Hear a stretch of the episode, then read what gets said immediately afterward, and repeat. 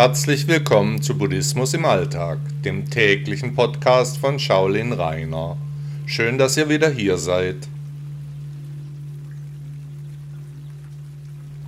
Vergangenheit, Gegenwart und Zukunft.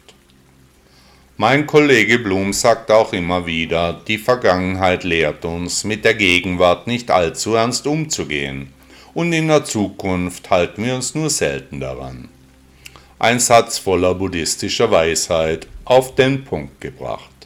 Wir Menschen haben in der Vergangenheit so viele Dinge erlebt, die uns hätten dem Erwachen näher bringen können, sollen, ja fast müssen. Allerdings links rein, rechts raus, gerne auch auf Durchzug geschaltet, wenig haben wir gelernt, selten hinterfragt, die Filter und die Vorurteile haben wir nicht revidiert. Deshalb machen wir dieselben Fehler, wir denken, dass es Fehler wären, auch immer wieder, so wie Einstein sagte, die reinste Form des Wahnsinns ist es, alles beim Alten zu lassen und gleichzeitig zu hoffen, dass sich etwas ändert. Die Gegenwart baut auf der Vergangenheit auf, denn unser Urteilsvermögen basiert auf Erfahrungswerten. Wir nehmen uns allerdings viel zu wichtig kultivieren unsere Neurosen und Ängste, suchen nach dem Ausweg aus dem Tal der Unwissenden, finden aber keinen Weg, weil wir den weglosen Weg noch nicht für realisierbar halten. Den Anhängern Buddhas erschließt sich langsam eine Logik, die ohne logisches Denken daherkommt. Denn am Ende des Wegs steht das torlose Tor, der Eingang zum Nirvana, mit dem Ziel der Erleuchtung, ganz nach dem Vorbild des großen Lehrers.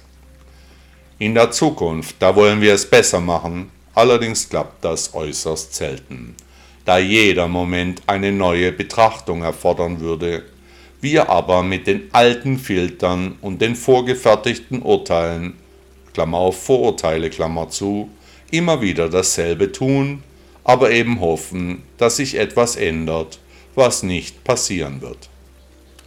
Wie wollen Sie Ihre Zukunft haben? Was erscheint als wirklich wichtig? Wohin sollte die Reise gehen? Wir alle werden älter, vielleicht krank, dann sterben wir. Was soll von uns bleiben? Vielleicht die Persönlichkeit. Ob diese bei der Zeugung entstand oder von einem anderen Ort stammt, darüber könnte man meditieren.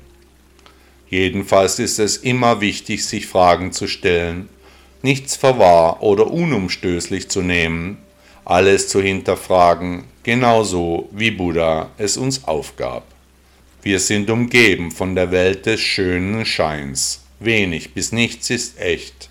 Alles ist mindestens aufgehübscht. Die Realität wollen die wenigsten sehen. Welche Lehren haben Sie aus der Vergangenheit gezogen wie beeinflussen diese ihre Gegenwart?